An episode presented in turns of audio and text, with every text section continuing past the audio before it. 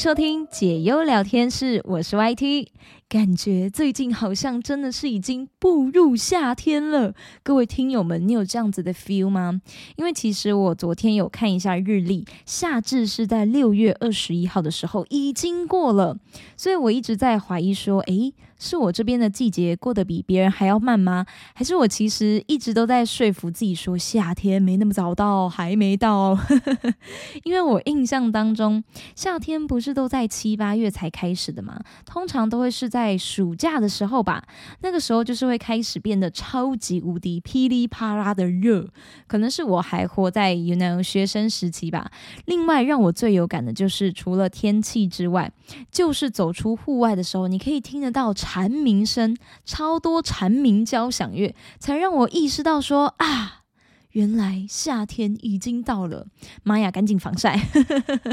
哎，等一下，说到这个防晒，我一定要跟大家分享。YT 前阵子到台南玩三天的时候，大部分的时间我都是在户外玩嘛，毕竟都已经出门旅游了，总不会想要软烂的待在民宿里面。诶，虽然我感觉其中一位朋友他是真的蛮想要软烂在民宿里面的啦，他应该不止如此哦，他还想要背着民宿的冷气出门，因为台南真的是太热太。晒了，但重点都不是这些。是我从台南结束旅游回到桃园的时候，有朋友看到我，竟然问我说：“YT，你是怎么防晒的？都没怎么变黑。”Oh my god！天哪，我当下超级感动，那个泪水在心中不停不停的打转。因为我在去台南的车程中，我就已经开始狂涂防晒了，哪怕只是中途下车休息站，就是去上个厕所啊什么的，我也会补擦。不过这边我真的要反推一下，我不太确定是我跟我朋友肤质的关系，还是怎么样。我们两个人擦那个雪佛兰的防晒乳。疯狂的起屑，你想把它推均匀，推开它就起屑给你看。它起屑，我起笑，还合作无间起来。但因为我当初是只有买这一瓶啦，然后我又不想要浪费，所以也没有办法，我就是只有这一瓶可以擦，就只好每一次涂开的时候，我再把皮肤上的屑屑给拍掉。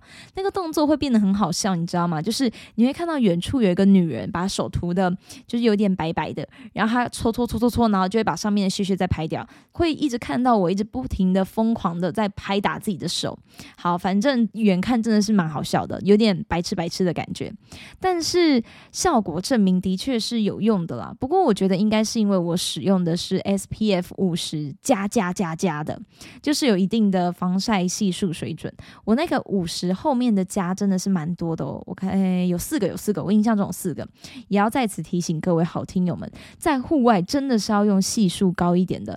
因为当 SPF 它的系数越高，抵达肌肤的 UVB 紫外线就越少，也能够帮助我们去延迟晒伤啊，或者是皮肤泛红的时间，让你比较不会说你在大太阳底下没多久你就感觉到说，哎，皮肤好像红肿不舒服，当然也就比较不容易会晒黑了。但如果说你只是要去上班，或者是说大部分的时间都在室内的话，就不用像我一样涂到这么高的防晒系数啦。毕竟越高的系数，它对皮肤的负担也是会越大的。本来我还想说，如果这一瓶防晒很好用的话，要来推荐分享。因为我在买的时候，我真的挑很久。我想说，想要买那种修个短袜，CP 值高的，就是涂手涂脚，你疯狂涂你都不会心痛的那一种。谁知道我就踩雷了，但是没有晒黑，所以我也很难讲说它到底是不是雷品。啊，但这个起屑真的就是先不用了。如果说听友们有除了。雪佛兰跟安耐晒以外，很推荐的防晒乳，欢迎你可以跟我分享。会说除了。安耐晒之外，是因为我之前就已经有用过了，所以想要试试看其他的安耐晒，我是非常推的哦，真的是很好用。不过它就是价位算是众多身体防晒乳当中稍微偏高的，想要选择安耐晒，只能在这个有效防晒跟荷包饱满度当中来。来进行取舍了。YT 的防晒小心得就是再次跟大家分享啦。接下来进入到我们今天的第一个话题，刚好现在六月又是求职的旺季嘛。这个报道里面的开缺非常的猛哦，不少人找工作无非就是想要梦想钱多事少离家近。但是美国有一位富豪移居到英国之后，透过当地的国际招聘机构征才，开出了年薪十万元英镑，折合台币是三百九十五万元的。狗狗保姆职缺，条件是要给两只狗狗无与伦比的照顾和关注，包括了喂养、梳理毛发、协助预约兽医、疫苗接种跟健康检查。不要说什么狗狗保姆职缺了，你们家还缺狗吗？我我可以委曲求全一下，好，这个职缺的保姆呢，还必须要为狗狗们特别制定锻炼计划，这是给他们上课的意思吗？还蛮酷的耶。还有就是，当主人带着狗狗们环游世界的时候，成功录取者也有机会全程参与，确保他们享受舒适而且有趣的旅程。天哪，这根本就是 YT 的命定工作吧？光是职缺的名称就已经非常适合我了，但是我好像已经太。迟了，因为报道写说，才短短几天，这项职缺的应征人数就从三百人暴增到两千多人。而招聘的机构工作人员接受媒体采访时表示，这个是机构提供的第一个此类的职位，哇，也就是首案吧。天价薪资呢，更是闻所未闻。你在英国就算是从事兽医等级的工作，薪资也很难达到这个数字。工作人员还透露，由于富豪家财万贯，也要求狗保姆必须要有保密处理敏感信息的能力。但因为应征的人数实在是太多太多了。所以富豪也赶紧要求将真才广告撤除，哇，等于说就是没了，就这样，啪的一声没了。这个开缺很难不让人心动吧？折合台币年薪三百九十五万，哎，好，我们算四百万好了。你就是陪伴狗狗，制定狗狗计划，带他们去打疫苗。其实你就把它想成是自己的毛孩，然后用心的照顾，然后用心的呵护。重点是你还可以陪伴着他们，就是环游到世界各地去。另外，因为这个是你的工作，你可以领薪水，还是超级高的薪水，年薪将近四百万。难怪这个会马上暴增，抢破头。好想要知道最后有没有人录取成功哦，因为他没有写到说究竟最后是否有人。录取，听友们会想要做这样的工作吗？还是说是会比较想要养猫的？养猫的话，应该更可以说是幸福之缺了吧？因为你只要铲屎就好，你可能不太需要怎么陪它，猫咪应该也不太会想要跟你有什么样太多的互动啦，就各做各自的事情，我们负责好自己的任内工作即可。然后你就是会有薪水入账，哼。猫奴啊，到底是哪一个暴发户会这样啦？不过虽然和这个职缺没有缘分，但是我看到这个报道跟真彩消息，其实我还是很开心的，就代表说猫还是有被自己的饲主当家人一样细心呵护照顾，必须要给这样的饲主一百万个赞！哎，等等，他应该有赞就好了，但他应该不缺这一百万，缺的是我吧？好缺一百万，怎么讲着讲着就哭了？好啦好啦，欢迎听友可以跟我分享说，哎，有这样的直缺，你是会心动的吗？接下来分享第二个话题，各位听友们肯定是有看过《哈利波特》吧？这个真的是太经典的小说跟电影了，不想要看也会在过新年的时候在电视上看到。我记得过年的时候是不是很常会有《哈利波特》串烧，就是一集接着一集不停的播，它总共是有七集嘛，然后第七集不是还分上下嘛？除了中间的广告时间从早播到晚，诶，那样看真的是蛮爽的诶，但是也会很累啦。不过再怎么累，应该都没有这一位男主人还要心累。大家还有没有印象在？电影《哈利波特》第一集当中，哈利波特跟他的姨丈德斯里一家人是住在水蜡树街四号，就是在那个阶梯下，哈利波特住的小房间，很让人印象深刻，就小小的这样子。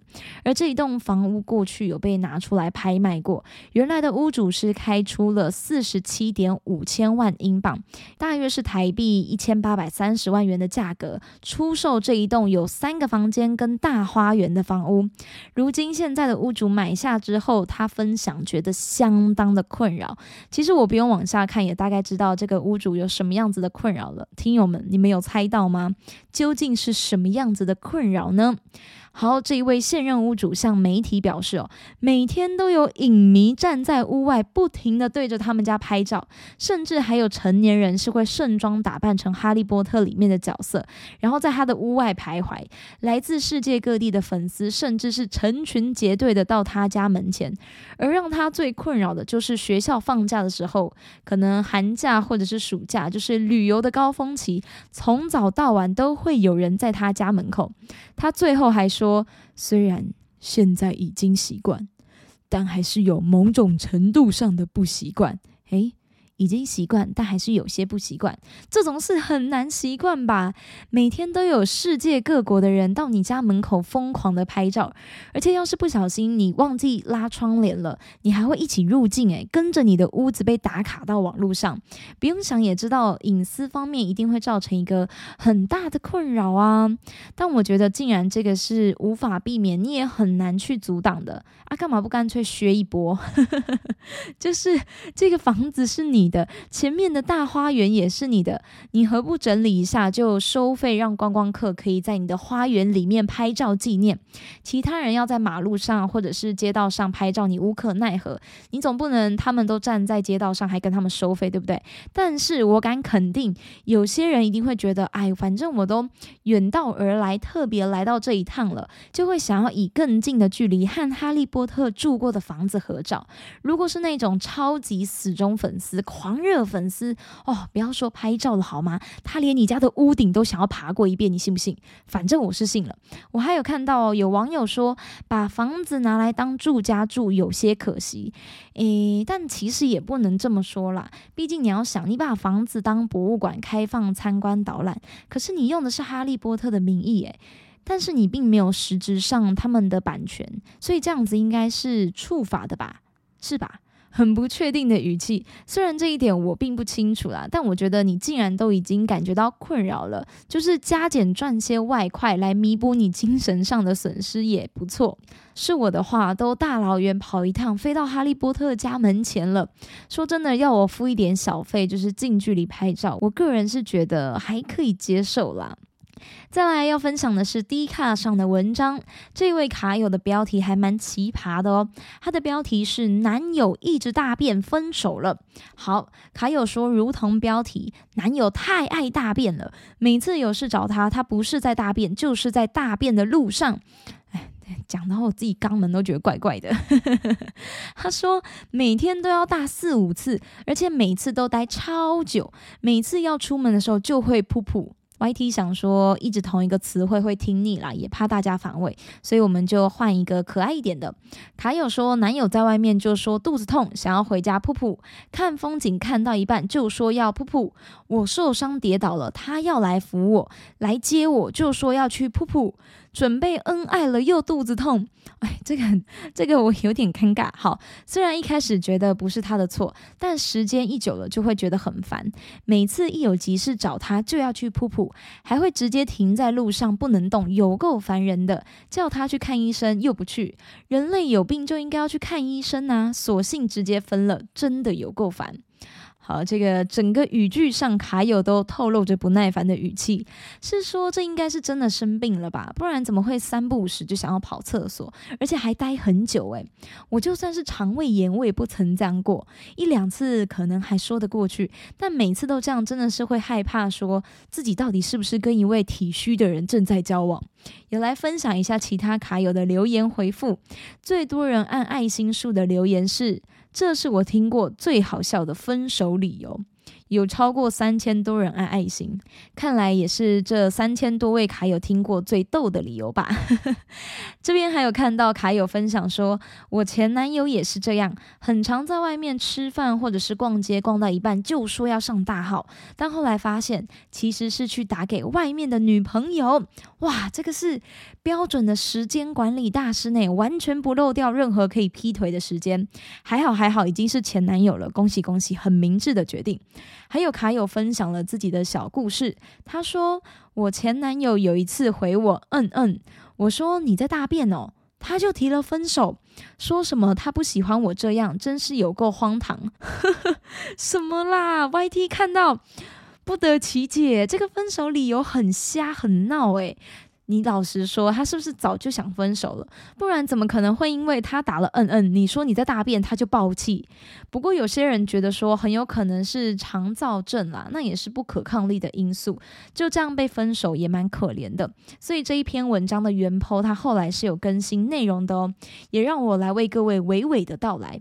原 po 是说啊，虽然明面上是因为大便所以分手的，但其实最重要的是，他说我也研究过，并且买益生菌给他。他吃也陪他去看医生，但他每次都只坚持一下下，不持续治疗改善。我也为了他切水果，多煮一些青菜给他吃。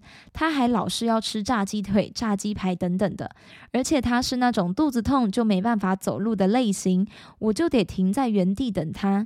这样子交往已经超过三年了，我实在是不敢想象未来哪一天我要是羊水破了，他会不会跟我说？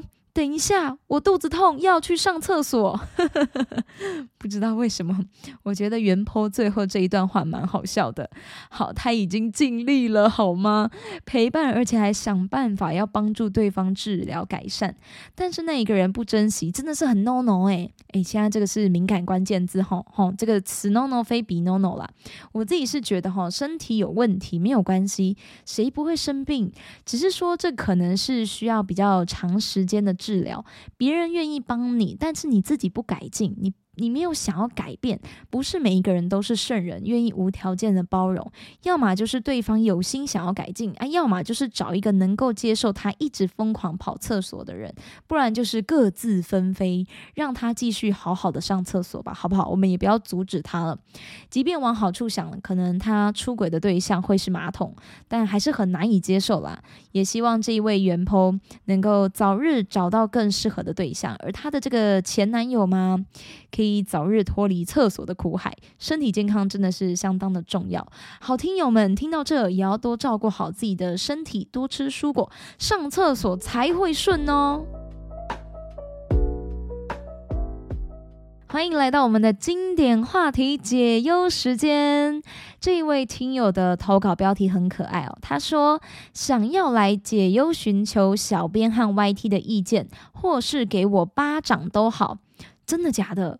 还是我先用巴掌解决？喂，没有啦，我们的节目是很和平友善的，peace and love，而且最不喜欢一不理性就动手动脚的人。马上来分享这一位听友的投稿。他在开头是有一个前言的，他说：“由于家庭背景导致我容易感到不安，所以很多事情也变得容易钻牛角尖。”接着故事就开始了。听友说，和男友大概是二零二一年十一月底认识和暧昧的，彼此的关系非常火热，到二零二二年五月才交往。他和前女友是二零二一年初分手。重点来了，我最近看到他与前女友的对话，虽然已经是过去式了，他们也确实很久没有联系了，但这个听友还用了一个惊叹号，可见就是这个但，but。他说呢，在二零二二年一月，他前女友生日当天凌晨大概十二点多，也就是一到那天，他就立刻传讯息给他前女友，他祝福前女友生日快乐，说一些要一起努力的话，有什么忙都会尽力去帮。我看到简直理智线要断掉，又难过又无奈。虽然那时候没有正式在一起，可是已经像情侣了啊！应该不能传这种讯息给前女友吧？我气得找他算账，大骂他这样子很恶心。他解释到当下是那样的想法，可是后续根本也不在乎那个人了。我不知道怎么样我才会好一点，所以上来解忧，寻求小编跟 YT 的意见，好听的或者是不好听的都可以告诉我。最后呢，这个听友附上了一个哭哭脸。好，这个时间线上来跟大家重温一下哈。他是说呢，他跟现任的男朋友是二零二一年十一月底的时候认识，然后暧昧的，然后隔年的五月，也就是二零二二年五月才交往。而他跟他前女友是在二零二一年初分手的，也就是说，其实他是先跟他女朋友分手，然后他们在十一月的时候认识。然后二零二二年的年初，他抓紧了时间跟他的前女友祝福生日快乐。接着，二零二二年的五月，他们才开始进行交往，所以等于说是有四个时间线哦。一个就是先分手，然后他们认识跟暧昧，再来就是他祝福前女友，接着呢，他们就在一起了。好，这样子的时间轴跟大家解析一下。以上也是来自这一位听友的投稿。嗯，这个时间真的都是蛮清楚的。我说他记得很清楚啦，看来是真的非常非常的介意。而且如果没有给自己一个说法，这个说法不一定是对方给你，也可以是你有没有办法去说服自己，不然会很难就这样子过去。总会有个东西好像卡在心坎里面的感觉，对吧？先来分享一下我们解忧小编提供的想法跟意见。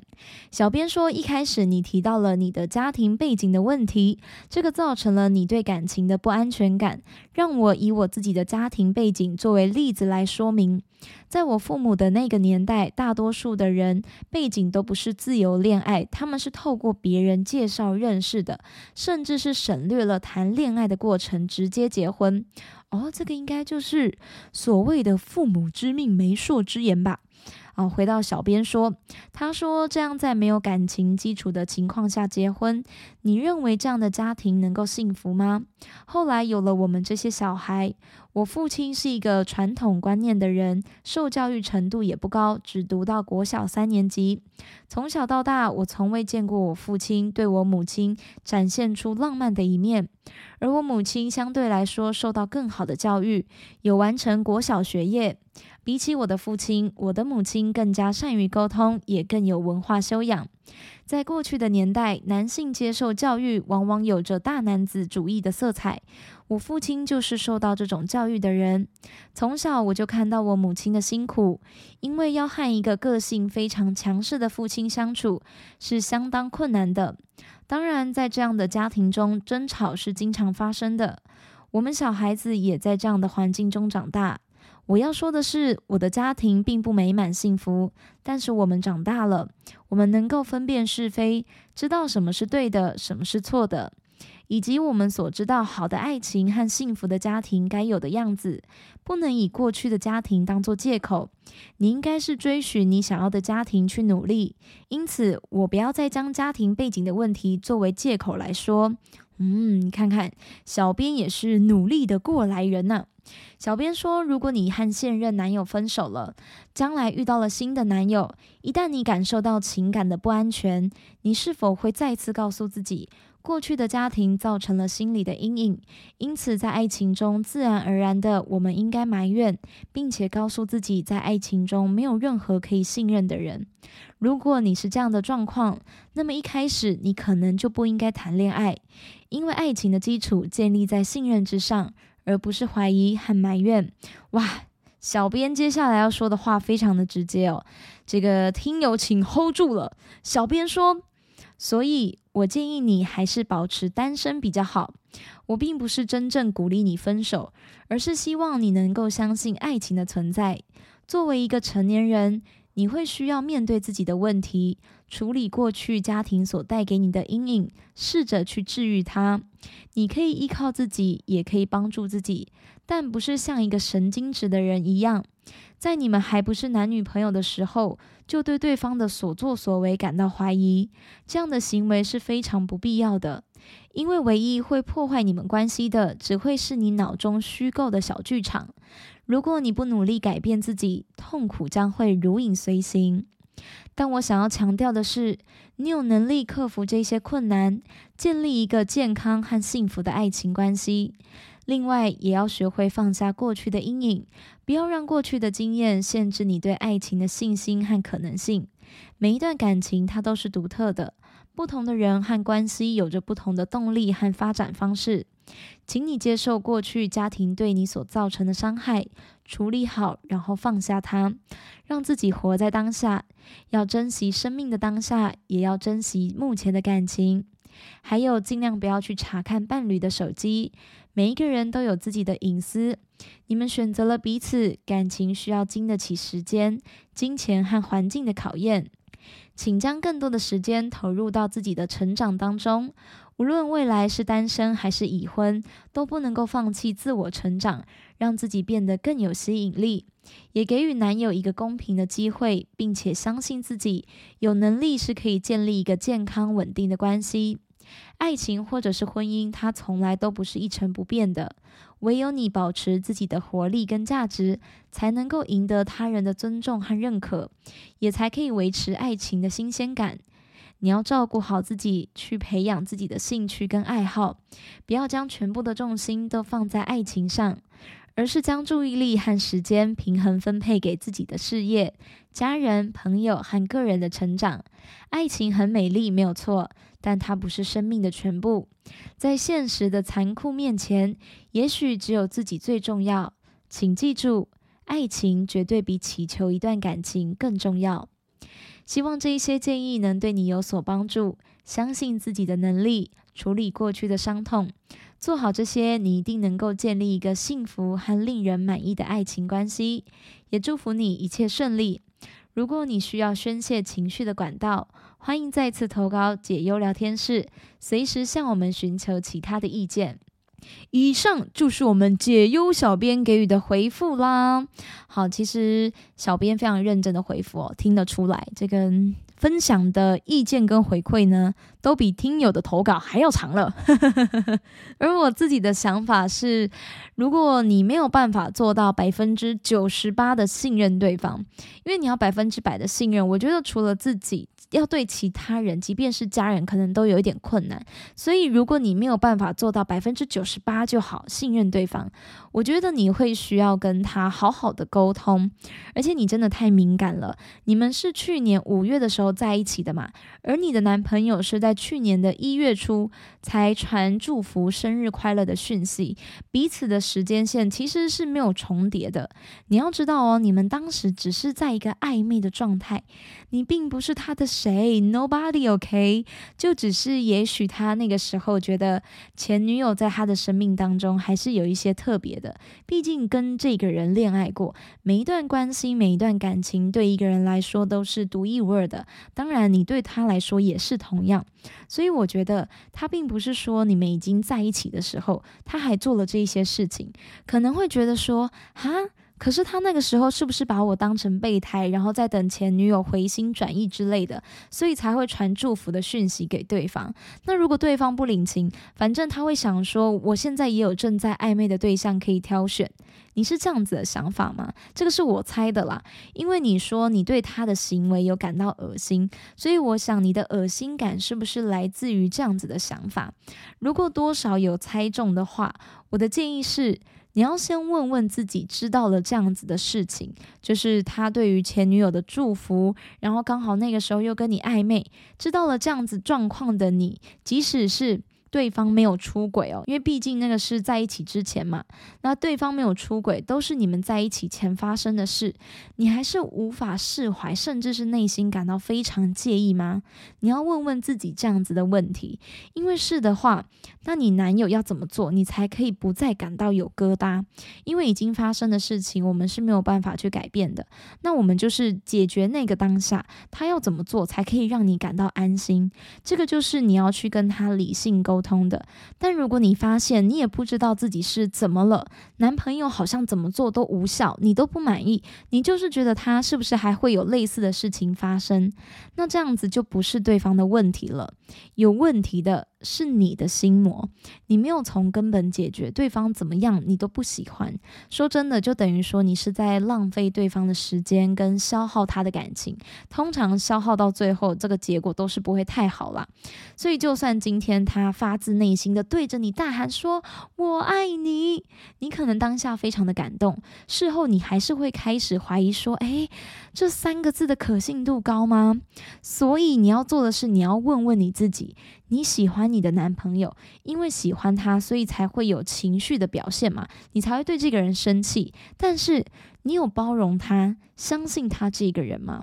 今天他已经跟你在一起了，跟你在一起的这一段期间没有做过任何对不起你的事情。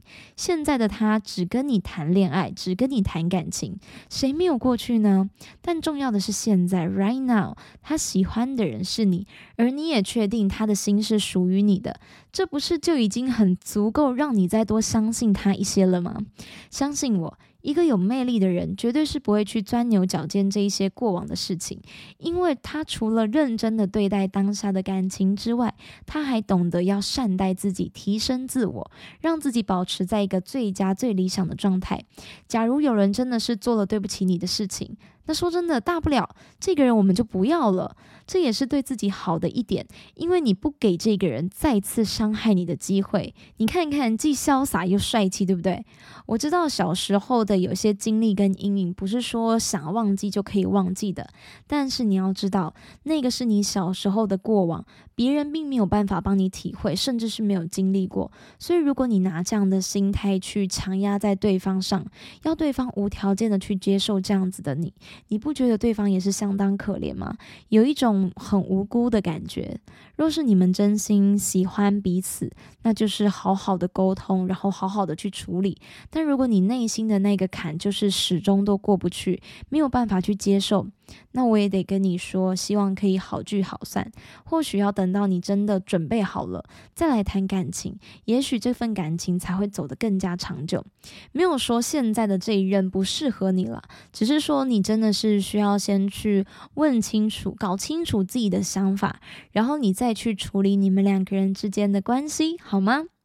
希望你能够从自己的身上找到你自己心里也很舒坦的一个解答。当然，如果你有什么问题，解忧聊天室很乐意继续为你解惑。也再次谢谢这位听友的投稿。